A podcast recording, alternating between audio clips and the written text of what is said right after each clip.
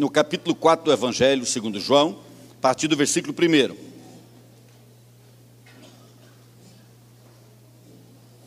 Quando, pois, o Senhor veio a saber que os fariseus tinham ouvido dizer que ele, Jesus, fazia e batizava mais discípulos que João, se bem que Jesus mesmo não batizava e sim os seus discípulos, deixou a Judéia, retirando-se outra vez para a Galiléia. E era-lhe necessário atravessar a província de Samaria.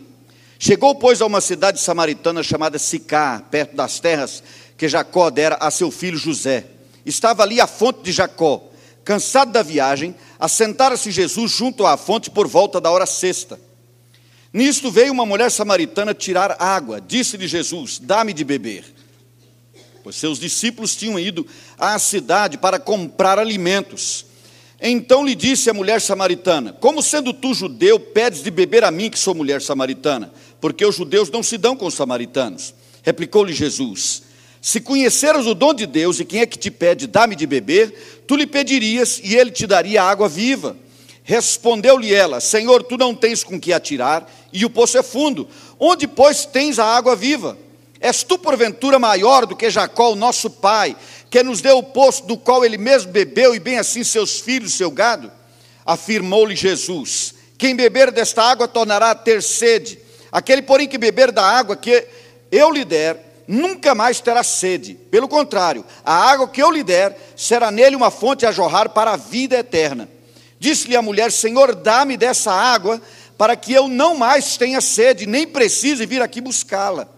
Disse-lhe Jesus: Vai, chama teu marido e vem cá. Ao que lhe respondeu a mulher: Não tenho marido. Replicou-lhe Jesus: Bem disseste, não tenho marido, porque cinco maridos já tiveste, e esse que agora tens não é teu marido, e isto disseste com verdade. Senhor, disse-lhe a mulher: Vejo que tu és profeta. Nossos pais adoraram neste monte, vós, entretanto, dizeis que em Jerusalém é o lugar onde se deve adorar. Disse-lhe Jesus: Mulher, podes crer-me que a hora vem, quando nem neste monte, nem em Jerusalém adorareis o Pai. Vós adorais o que não conheceis, nós adoramos o que conhecemos, porque a salvação vem dos judeus. Mas vem a hora e já chegou em que os verdadeiros adoradores adorarão o Pai em espírito e em verdade, porque são estes que o Pai procura para seus adoradores. Deus é espírito e importa que os seus adoradores o adorem em espírito e em verdade.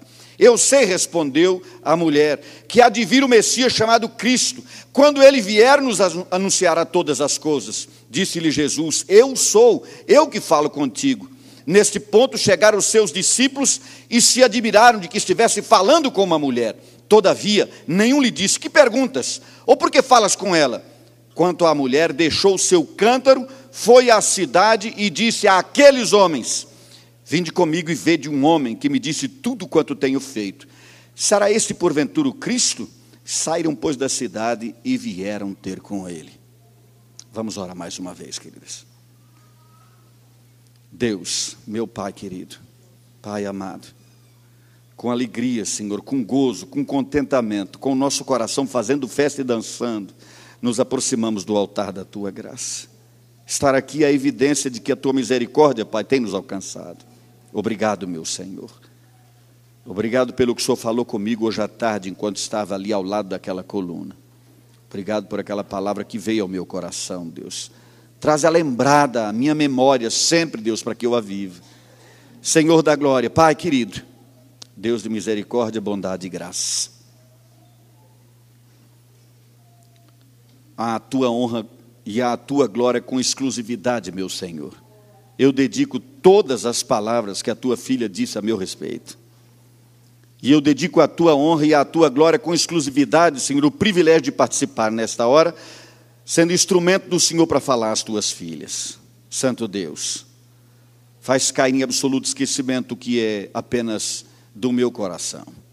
Mas faz, Senhor, traz lembrado, grava no coração de cada uma, Senhor, a palavra que é tua para que ela continue trazendo transformação. Deus, muito obrigado por esta hora.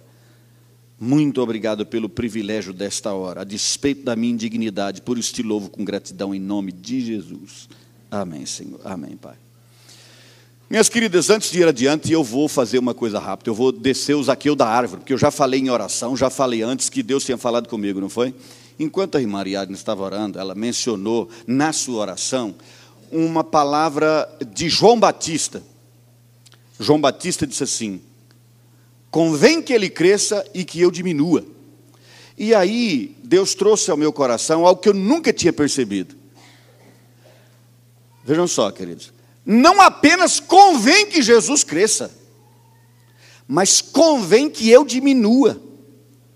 Porque não raro a gente pensa assim: convém que Jesus cresça e eu vou crescendo com ele. Né? Jesus vai crescendo e eu vou crescendo também. João Batista o anunciou, à medida que Jesus crescia, poderia crescer João Batista, não. Para que Jesus crescesse, João Batista ia desaparecendo. Até que ninguém mais falava em João Batista e todo mundo falava em Jesus. A gente realmente cresce, queridos, quando a gente desaparece. Quando alguém olha para nós e só vê Jesus. Quando alguém ouve a nossa palavra e só ouve Jesus. Quando a nossa vida aponta para Jesus, então nós estamos na estatura correta. Foi isso que Deus falou no meu coração, enquanto estava acontecendo essa oração aqui, eu estava encostado naquela parede ali do lado de fora. Para mim foi impactante, foi muito impactante, porque eu nunca tinha pensado nisso. Já li quantas vezes isso aí? Dezenas de vezes. Mas foi impactante.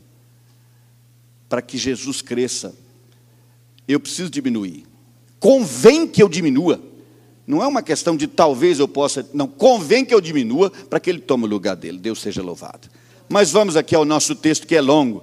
E eu, naturalmente, não vou me deter em todo ele, porque é tão rico que nós teríamos que passar uma semana de reflexão aqui.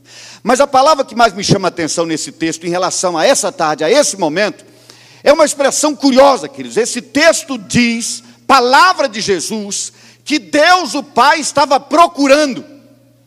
Mas que interessante, será que Deus perdeu para ter que procurar? Ele diz assim: o Pai procura, Deus procura adoradores. Deus procura adoradores que o adorem em espírito e em verdade. Nós temos na palavra de Deus vários momentos em que nós vamos encontrar Deus procurando. Desde o Éden, lá no Éden, quando Adão e Eva pecaram, Deus, na viração do dia, veio e disse assim: Onde estás? Naturalmente, Deus sabia onde Adão estava, mas ele estava à procura do coração dele, não da pessoa física dele, mas do coração dele. Onde estás? Depois nós aprendemos no livro das crônicas, queridos, que Deus está olhando para toda a terra, procurando aqueles cujo coração é totalmente dele, para que ele se mostre forte nesse coração. Depois o próprio Deus disse através do profeta Ezequias que ele tinha procurado na nação de Israel uma pessoa que se pusesse na brecha em favor daquela nação, mas a ninguém ele tinha encontrado. E há uma outra pessoa que Deus procurou e encontrou, mas só ampassando muito rapidamente sobre essa pessoa faremos menção no final. Mas nesse caso aqui, o próprio Jesus diz que estava procurando. Nesse dia especial, Nesse dia especial, Deus não estava à procura de qualquer pessoa. Jesus estava à procura de uma mulher. Como é que eu sei que Jesus estava procurando uma mulher? Porque Jesus estava indo da Judéia para Galiléia, na direção norte e sul em Israel, e parou nessa região da Samaria, próximo de uma cidade chamada Sicá, ao lado de um poço, e aí acontece uma curiosidade. Jesus tinha doze discípulos que andavam com ele. Os doze discípulos foram comprar comida na cidade. Era meio-dia, hora sexta. Hora sexta, contada a partir das seis da manhã, era meio-dia cravado, hora do almoço. Doze homens saem para comprar comida para um só. Por quê? Porque Jesus tinha um encontro com uma mulher, uma samaritana. Jesus tinha um encontro com uma mulher Jesus estava à procura de uma mulher. Jesus estava à sua procura, por isso ele te trouxe aqui hoje. Muitas mulheres gostariam de estar aqui. Muitas mulheres quiseram estar aqui e não puderam. Mas você está aqui. E outras que já tiveram que sair estiveram aqui, porque Deus está procurando por você. Naquele dia, Jesus Cristo estava procurando por uma mulher especial, uma mulher específica uma mulher que precisava e queria mudar a história da sua vida. Uma mulher que queria e precisava muito mudar a história da sua vida. como o tempo urge, vou fazer menção muito ligeira, muito rapidamente, de algumas evidências da necessidade que essa mulher tinha de mudar a história da sua vida. Depois, em casa, você acompanha, não há tempo para ler tudo agora. Mas se você for ao versículo 15, você vai perceber que aqui está uma mulher à, à beira de um poço, assentada num poço, buscando água, mas sedenta. Tanto que ela diz assim: Senhor, me dá dessa água. Eu quero essa água. Uma mulher buscando água, assentada ao lado de um poço e sedenta. Tem gente que está assim, assentada junto ao poço, assentada em cima do, do que precisa, da, do suprimento da sua necessidade, mas com o coração cheio de carência. Essa mulher estava nessa condição. No versículo 15 também, nós percebemos que era uma mulher de visão muito estreita. Jesus Cristo estava apresentando para ela a água da vida, mas a preocupação dela era com a água que se tirava do poço. Quando Jesus fala da água da vida, ela se preocupa com a água que ela tinha vindo buscar para levar para casa. Por quê?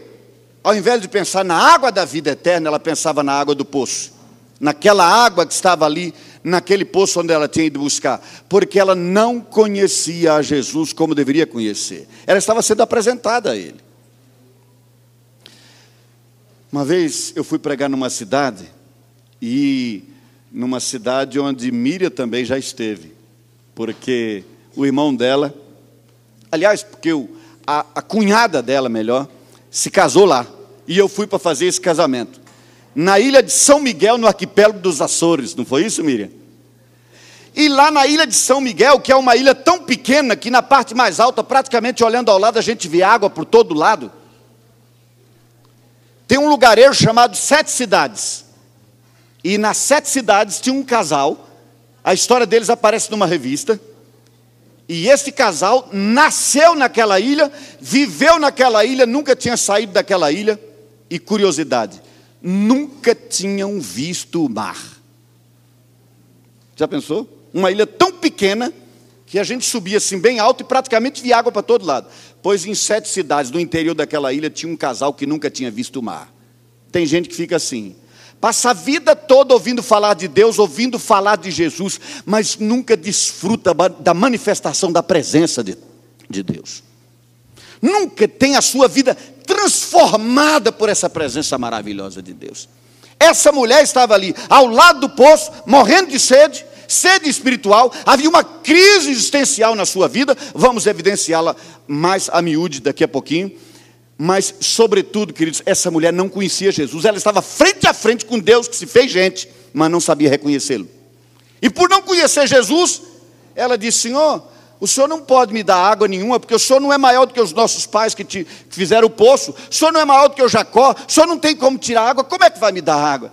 Ah, querido, se ela soubesse com quem estava falando, se ela soubesse com quem estava falando sua vida seria de imediato transformada, como foi depois. Eu não quero me empolgar em cada detalhe da necessidade dessa mulher, da mudança de história. Vai para o versículo, depois do versículo 9, e você vai perceber uma coisa interessante. A vida dessa mulher é comandada por preconceitos. Na hora que Jesus chegou para falar com ela, ela disse assim: Como o senhor pede de beber a mim, que sou uma mulher samaritana? Porque os judeus não se dão com os samaritanos. Jesus estava ali naquela hora quebrando muitos preconceitos. Primeiro, ele estava em Samaria, sendo um judeu. Depois, ele vai falar com um samaritano. E esse samaritano, por acaso, é uma mulher. E, finalmente, uma mulher de vida absolutamente irregular. E, para fechar, Jesus, ao invés de chamar as irmãs para irem com ele, ou os irmãos para ficarem com ele, se senta sozinho com aquela mulher ao lado do poço. Jesus quebrou todos os tabus, todos os preconceitos ali, mas essa mulher estava ainda atrelada, amarrada, presa a esses preconceitos. A sua vida era comandada pelos preconceitos, por ideias preconcebidas, por aquilo que ela tinha aprendido na sua infância. Tinham ensinado a ela que um judeu e um samaritano não se falam. E ela ficou com isso impregnado, e vocês vão ver que isso vai influenciar na vida dela daí para frente, a vida toda praticamente, até o grande momento do encontro com Jesus. Ainda nos versículos 19 a 24, a gente percebe que essa era uma mulher, além de estar com esse problema em relação aos preconceitos, era uma mulher oprimida pelas tradições religiosas. Vocês sabem, queridos, o inferno já, já criou muitos rolos compressores sobre as pessoas, mas talvez nenhum mais eficiente do que a tradição religiosa. Esse espírito de religiosidade. Nesse caso aqui, queridos, quando Jesus se apresenta finalmente à mulher, ela conhece a Jesus, e Jesus tem algo profundo para ensinar para ela, ela começa dizendo assim: Senhor, o Senhor diz que em Jerusalém é que se deve adorar, mas eu aprendi na minha religião que o monte para adorar é esse aqui. E Jesus diz: mulher, pois eu vou te dizer o seguinte: nem nesse monte, nem em Jerusalém, nem em lugar nenhum. Você adora a Deus no seu coração. Porque você adora a Deus em espírito e em verdade. Ela não entendia isso. Ela não sabia isso. Para ela, Deus tinha um endereço. Deus tinha endereço. Então, quando ela entrava no endereço de Deus, ela se sentia diferente. Mas quando ela saía do endereço de Deus, ela sentia vontade para tocar a vida como bem quisesse. A humanidade sempre acreditou assim insuflada pelo erro do inferno, porque assim foi que Paulo viu também em Atenas. Um endereço para cada um dos deuses, eventualmente, se tiver um que eu não conheço, aqui é para ele. Mas Deus tem que ter um endereço. Sabe por quê? Porque eu deixo ele no endereço e vou tocar minha vida. Quando eu quiser falar com ele, volta ao endereço dele, ele está lá sentadinho me esperando. Às vezes, para facilitar, a gente anda com esse Deus pendurado no pescoço, ou na parede da casa, ou pendurado no carro, no, no retrovisor do carro. De toda forma, as pessoas querem criar um endereço para Deus. É o templo. O templo é especial. Dentro do templo ninguém fala palavrão. Da porta para fora todo mundo pode xingar. Como se o templo fosse o endereço de Deus. O endereço de Deus é o seu coração, é o meu coração. Porque é no coração que nós adoramos a Deus em espírito e em verdade. Mas essa mulher estava atrelada a esses preconceitos e a essas tradições religiosas. A tradição religiosa é um rolo compressor tão pesado que um dia Jesus curou um menino cego, um rapaz cego, ele nunca tinha visto, estava pedindo esmola na rua, Jesus o curou. Mas os judeus tinham dito o seguinte: se alguém disser que Jesus é qualquer coisa, não entra mais na sinagoga. Aí Jesus fez com que aquele moço visse. Aí vieram perguntar para ele assim: escuta, para a mãe dele: escuta, esse moço é teu filho? É. Ele era cego mesmo, passou a ver. Pergunta para ele: é grande, é maior de idade, ele fala por si. Já pensou? Uma mãe que não, não publica que o seu filho cego agora ficou curado, como a Sara fez há pouco sobre o Paulo Felipe. E por que ela não fez isso? Porque estava com medo da opressão religiosa. Porque os fariseus tinham dito: se alguém disser que ele é alguma coisa, não entra mais na sinagoga. Vou fazer um desafio a você hoje em nome de Jesus. Põe na lata do lixo as tradições religiosas que não estejam firmadas na palavra de Deus com exclusividade. Aquilo que está na palavra de Deus, viva. Aquilo que está fora da palavra de Deus, joga fora. Joga fora. Não importa quem te ensinou. Não importa quem ensinou a você. Seu pai, sua mãe, o pastor, o padre, o pai de santo, não interessa. Se está fora da palavra de Deus e alguém te ensinou que deve fazer, porque se não fizer, Deus não se agrada de você. Se você não cumprir aquele ritual religioso, então Deus vai tirar a mão poderosa da sua vida. Isso é uma mentira do inferno, porque Deus vai pôr a mão na tua vida para te abençoar, se você o servir e o adorar no teu coração. Porque em espírito e em verdade significa dizer com liberdade, com espontaneidade que se adora a Deus. Mas essa mulher precisava de uma mudança na sua vida, porque ela tinha aprendido uma religião. Ela tinha sido treinada numa religião. Está na hora de tirar essa corrente. Está na hora de que os, a gente permita que o Espírito Santo haja com liberdade no nosso coração para nos ensinar a ser como Deus quer que nós sejamos. Essa mulher precisava de uma mudança, porque ela estava amarrada, presa aos preconceitos, às tradições religiosas. Era uma mulher marcada por experiências conjugais frustradas. A mulher insistia em falar da água do poço de Jesus, mas se eu te der a água, você vai, não vai precisar beber de novo, e a mulher está na água do poço. E Jesus tentando mostrar para ela que havia algo muito mais profundo que aquele poço onde ela dizia que Jesus não podia descer. Então, Jesus Cristo foi lá e tocou no nervo exposto, mexeu onde a ferida estava aberta, e estava aberta há muito tempo. E disse assim: Faz uma coisa, mulher, vai lá, chama teu marido e volta. Ele já estava nessa prosa há muito tempo, para que chamar o marido logo agora? Jesus não queria ver o marido. Porque naquele dia ele não tinha um encontro com o marido, aquele dia ele tinha um encontro com uma mulher. Aquele dia ele queria falar uma mulher, como hoje Deus queria falar às mulheres. Nós temos também o encontro dos homens. Naquele dia Deus procura os homens. Mas hoje Deus está procurando as mulheres.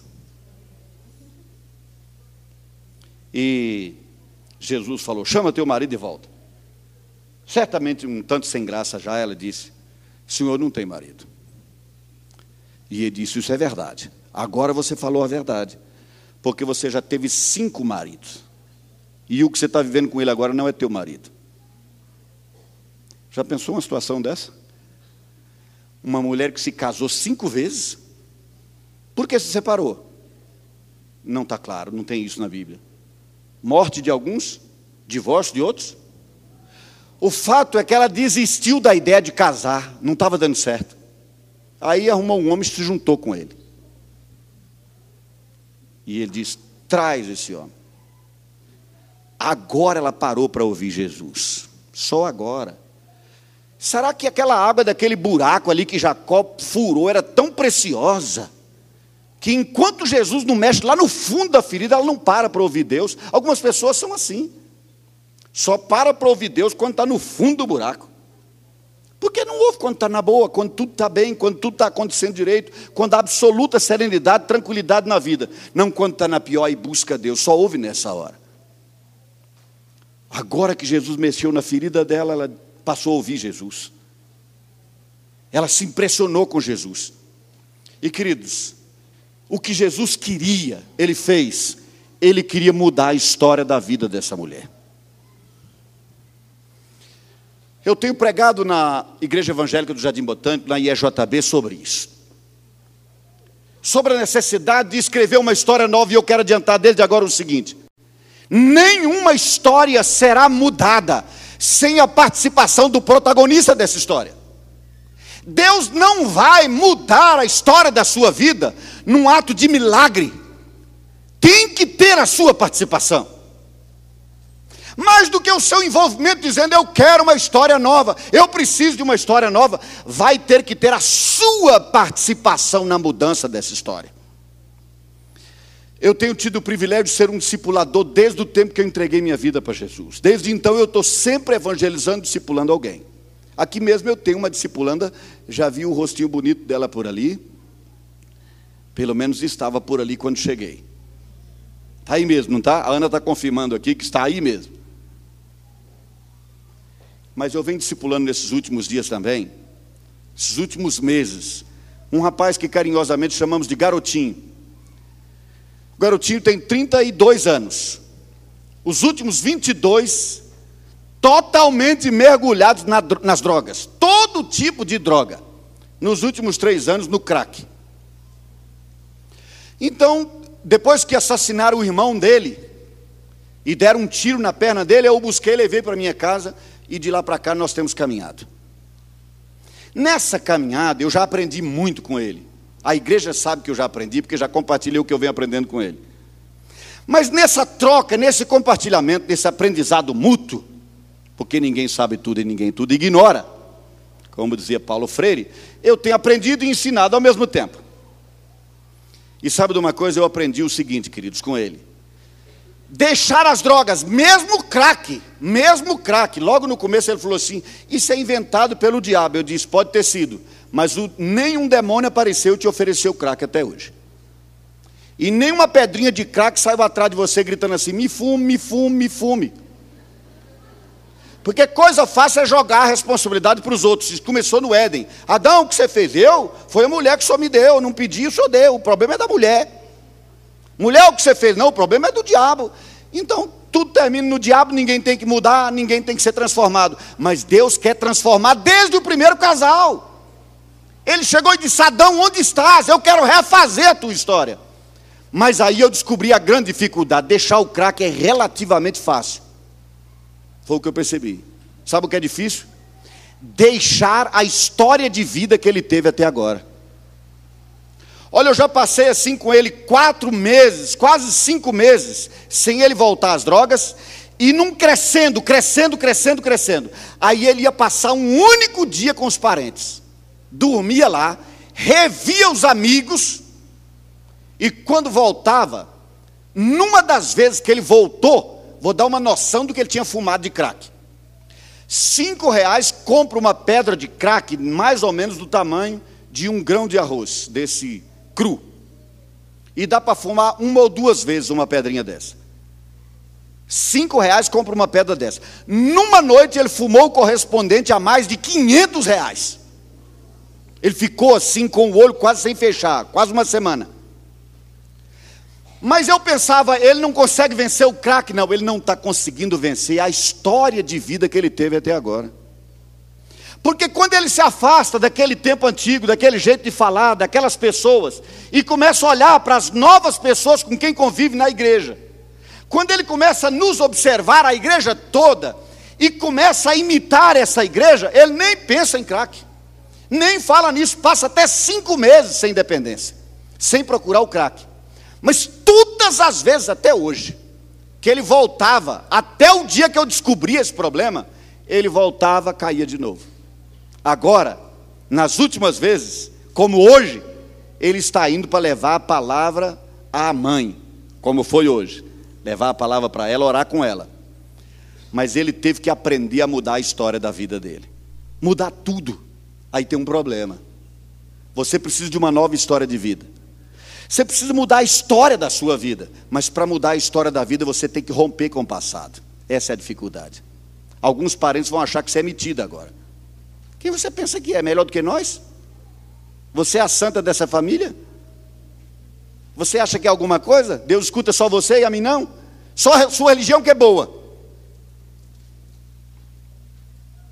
Mas sabe de uma coisa, querido? Não tem como ter uma história nova sem acabar com a história velha ou pelo menos mudar onde ela precisar de mudança. Você não vai zerar. Mas Jesus Cristo disse assim em Nicodemos: você tem que morrer e nascer de novo. Nasceu de novo, começou a história nova. Tem que começar a história nova, queridos. Tem que começar a história nova. Sabe por quê? Algumas estão como aquela funcionária que tem lá no condomínio onde eu moro. Uma menina que eu diria que é uma benção. Mas um dia desse eu a peguei gritando com um funcionário. E eu fui direto ao ponto. Eu disse: na sua casa, para fazer valer a sua voz, você sempre teve que gritar, não foi? Ela disse: toda vez. Toda vez. Lá em casa, tudo é resolvido no grito. Aí ela gritou no condomínio também. Eu disse: não precisa gritar aqui. Não precisa gritar, fale normal. Você não vai ganhar no grito aqui. Mas na casa dela, se não fosse no grito, não ganha. Não ganha. E agora, como é que larga essa história de vida? Aprendeu a gritar. Aprendeu a vencer no, no grito, no tapa. Como é que vai ter paciência e calma agora? Ela precisa de uma história nova. Mas para ter uma história nova, tem que romper com a história velha. Tem que romper com muita coisa que aprendeu quando era criança. Tem que romper com a maneira de ser da família. Às vezes tem família que vive para murmurar do passado. O farol está virado para ontem e está sempre lembrando do que era ruim, da ofensa que alguém fez, do parente que brigou pela herança. E a pessoa vive para isso, olhando para ontem, para o passado. Para você ter uma história nova, você tem que se posicionar e olhar para frente. Seja qual tenha sido a sua história até hoje, que fique claro o seguinte: ela é passado. Não se repete nem o lado bom nem o ruim. Acabou. Acabou. Mas o hoje e o amanhã estão abertos para que Deus escreva uma história nova na sua vida. Era isso que Jesus tinha como propósito quando ficou sozinho ao lado daquele poço com aquela mulher. Ele queria dar para ela a chance de uma história nova. Cinco homens como maridos, nenhum deu certo. Nenhum deu certo. Muito provavelmente, se naquele tempo já tinha isso, devem, deviam ter posto nela o, o apelido de viúva negra, né? Talvez por isso ela não casou mais, porque quando propôs casamento, o cara disse: O quê? Você já matou cinco, eu vou entrar na fila, eu estou fora. Tudo bem, nós moramos, mas casar não, casar estou fora. Só tem viúvo nessa história. Só tem viúva nessa história, não tem viúvo? Você, todo mundo vai morrendo, você vai ficando? Jesus tinha uma nova história para ela, queridos. Eu gostaria que você entendesse hoje à tarde, nesse final de dia, que o que eu estou dizendo agora não é retórico. O que eu estou dizendo agora, eu digo a você que é profético. Porque é confirmado pela palavra de Deus que em Jesus Cristo você pode ter uma história nova.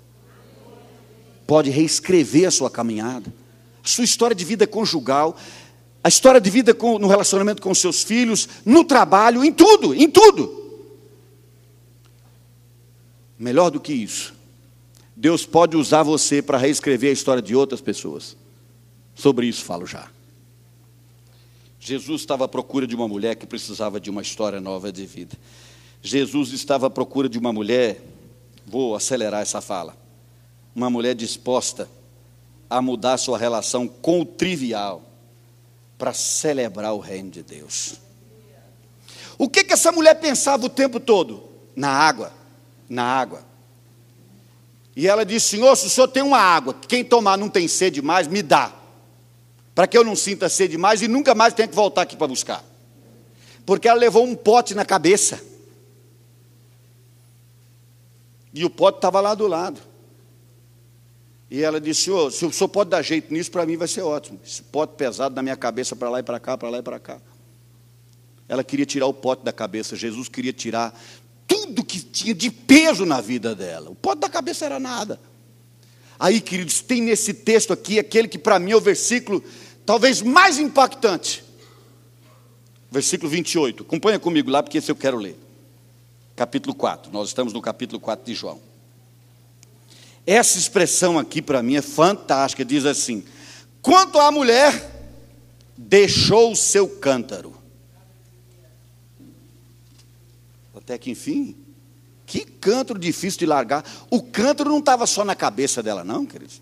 Não estava só na mão dela. O canto estava no coração dela, só pensava nisso.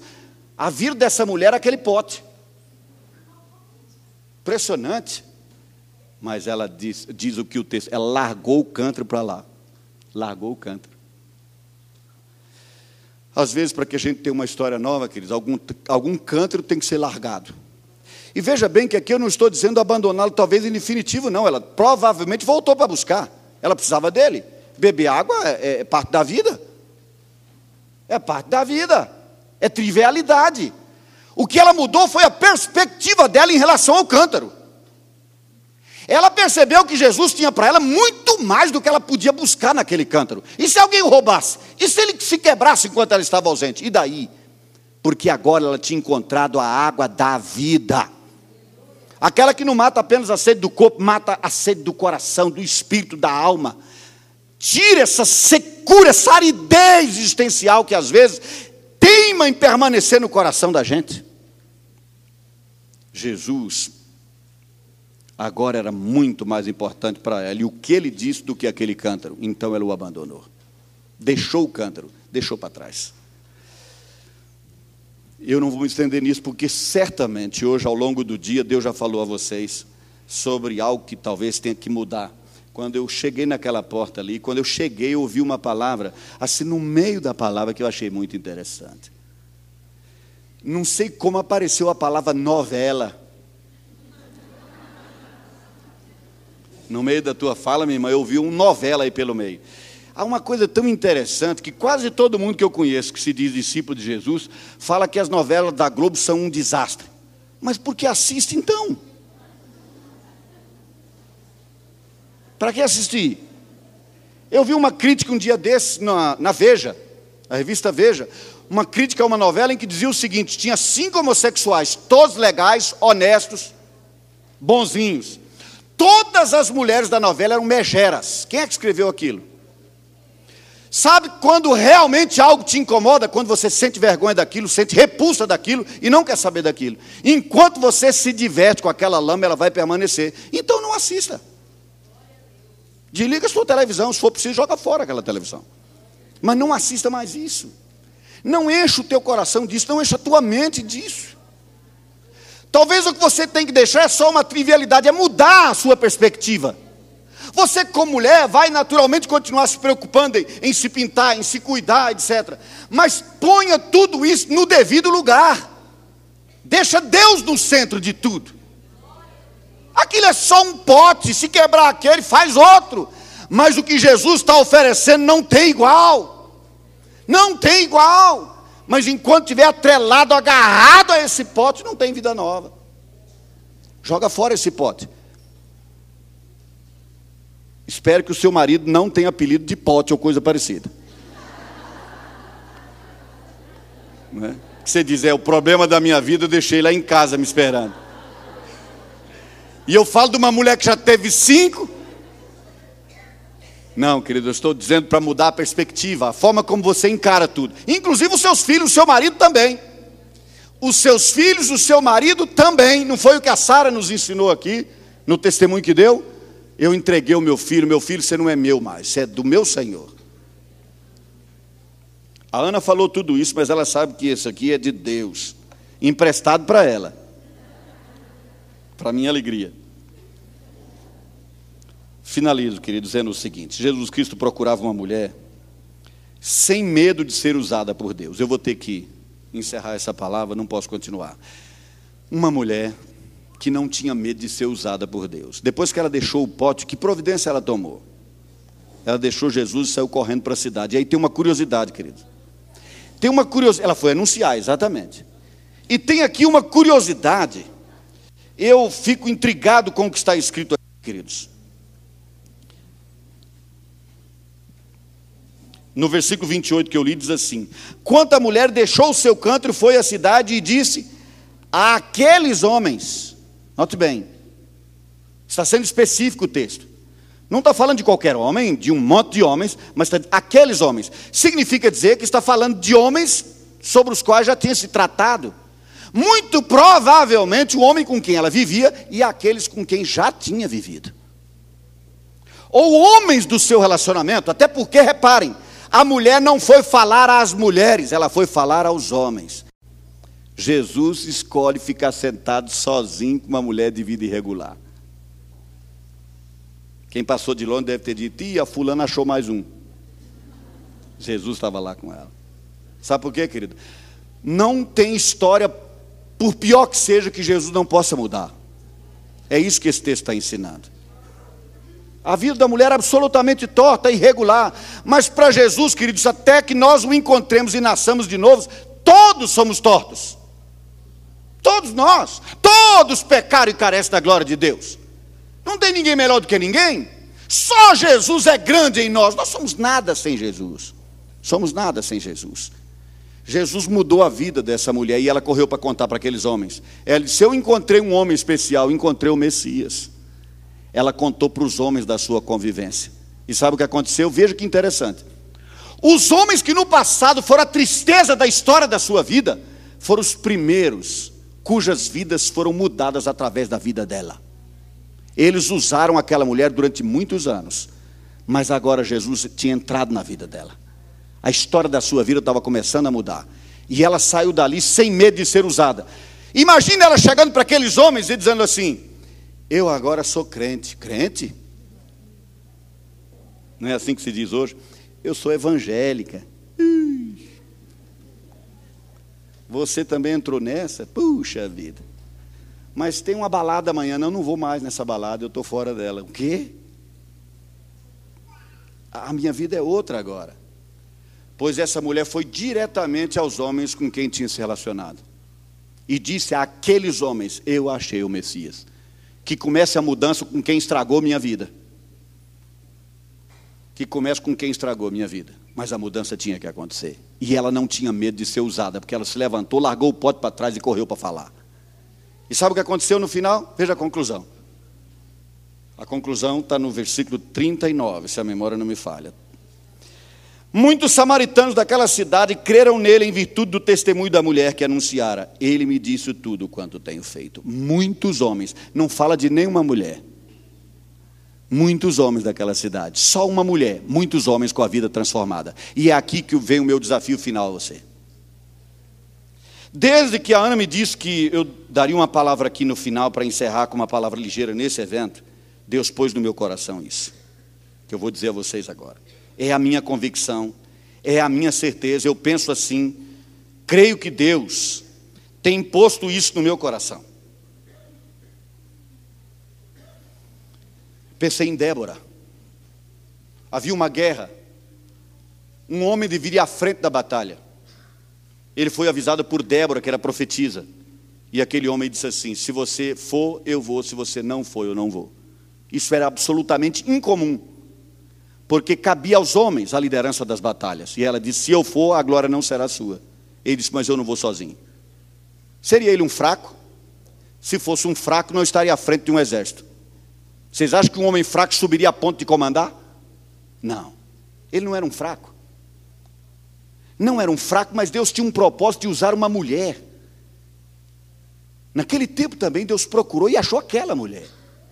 E eu tenho sido convencido, queridos, o seguinte: as mulheres estão alcançando hoje, no, no, nos nossos dias, lugares assim, eh, de proeminência na sociedade, na liderança das empresas, nos governos. Posições que antes eram ocupadas só pelos homens. E ao longo dos anos, no Brasil, os homens fizeram dessa liderança uma lama. A história do nosso país é uma história lamentável de corrupção, de mentira, de influência do diabo. Todos os últimos presidentes tiveram sob a influência direta de Satanás. Sarney seguia e segue as orientações do enviado do inferno, chamado Bita do Barão, na cidade, numa cidade lá no Maranhão. Em Codó, no Maranhão. Um lugar que tem mais de 300 terreiros.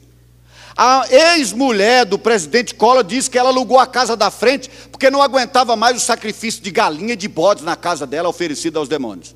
Aí alugaram a casa da frente, a casa da Dinha para sacrificar o diabo lá.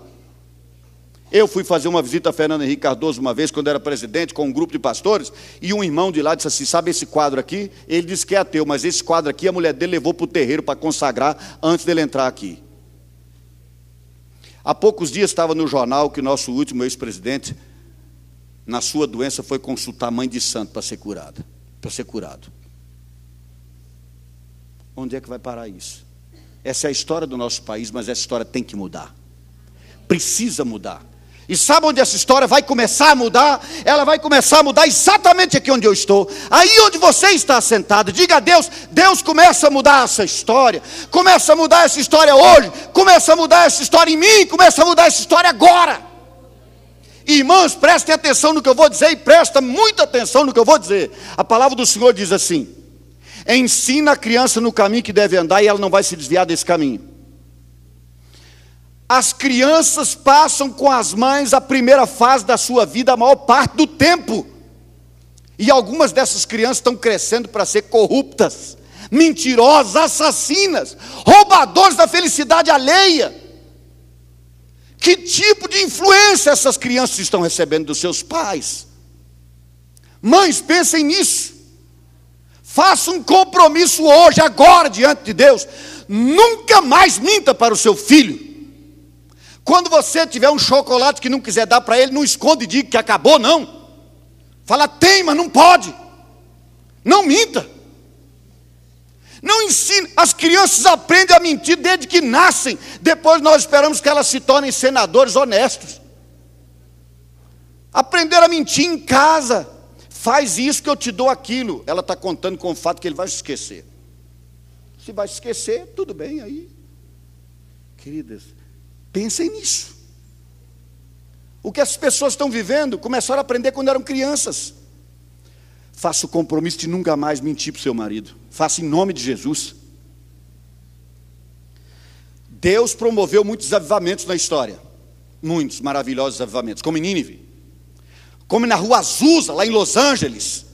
Com mover do Espírito tão maravilhoso com uma mulher que nunca tinha tocado um, um, um piano na sua vida. Nunca tinha botado o dedo numa tecla para tocar sentou ao piano, tocou e cantou e nunca mais parou de tocar e cantar. Pela manifestação do poder de Deus. Esses avivamentos são gloriosos, são maravilhosos, mas hoje nós estamos precisando de um avivamento que seja um, um mover de Deus, um descer do Espírito Santo para transformar o caráter dos crentes. Minhas irmãs, pensem se 40 milhões de evangélicos vivessem de forma honesta, de forma reta, de forma justa. Imagine se você fosse a uma loja fazer uma compra e alguém dissesse assim: Você é de uma igreja evangélica? Não precisa deixar cheque, fala o dia que vai pagar, que eu acredito. Não, ao contrário disso, está um pastor que está ali, que vai participar aqui daqui a pouco, foi fazer uma compra em São Paulo. Tinha um cheque para dar, o amigo que o levou falou: Não diga que você é crente, porque senão ele não aceita o cheque. Nós estamos precisando de um avivamento que traga uma história nova de vida para a igreja de Jesus. E agora presta atenção: Creio eu sinceramente que Deus está dando hoje, hoje mais do que em qualquer tempo, esta responsabilidade às mulheres. Façam diferente, mulheres. Os políticos são corruptos, que todas as mulheres que entrarem lá não o sejam. Os homens mentem, então mulheres não mintam. É um tempo de liberdade para as mulheres, para elas fazerem aquilo que querem. Elas queriam o direito de ser como os homens são. E deviam ter aproveitado a parte que presta neles, mas infelizmente é aquela ideia de que eu estou livre agora para fazer como ele fazia. Ele saía com três, eu agora saio com quatro. Mas Deus pode mudar a história deste país, mudando a história da minha vida e a história da sua vida. Desde que você não tenha medo de ser usada por Deus. Aí você diz assim, mas pastor, só eu? Que diferença vai fazer? Eu sei que estou sendo repetitivo, você já sabe, mas vou lembrar. Aquela historinha do, do homem que jogava as estrelas de volta ao mar, não é? Devolvendo as estrelinhas ao mar. E alguém passou e a praia estava cheia de estrelas. Disse: Não vai adiantar o tanto que tem você sozinho. Aí ele não falou nada, pegou uma estrelinha, devolveu ao mar e disse: Para essa adiantou. Você pode não ser alguém para mudar a história do país inteiro, mas pode ser a pessoa que vai mudar a história de uma vida. E depois mais uma, e mais uma, e mais uma. Por isso nós temos um ministério chamado Um a Um. Um a um, todos para Jesus. Cada um discipula um. Sabe de onde eu tirei isso? De um missionário canadense ou era americano que criou um método de alfabetização. Um método muito simples, e ele dizia o seguinte: cada um alfabetiza um. Aquele que for alfabetizado, alfabetizado, alfabetiza mais um. E sabe quantas pessoas foram alfabetizadas dessa forma? 60 milhões. 60 milhões. Um a um. Só você. Só você. Paulo era um homem, virou a Europa de cabeça para baixo a ponto de ser chamado de transtornador. Deus procura uma mulher. Será que essa mulher está sentada aqui hoje? Você crê que ela pode estar sentada aqui hoje? No lugar onde você está. O último texto que você vai ler é um versículo só, Salmo 89. Abra lá só para você ler e guardar. Em casa você confere. 89, 20.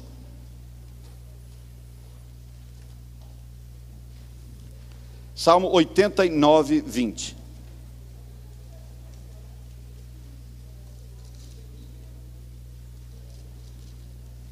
Encontrei Davi, meu servo, com meu santo óleo o ungi, a minha mão será firme com ele, o meu braço fortalecerá. Deus disse isso, eu encontrei Davi. Diga nessa hora, querida, Deus, o Senhor me encontrou. Você pode dizer isso comigo? Diga, Deus, o Senhor me encontrou.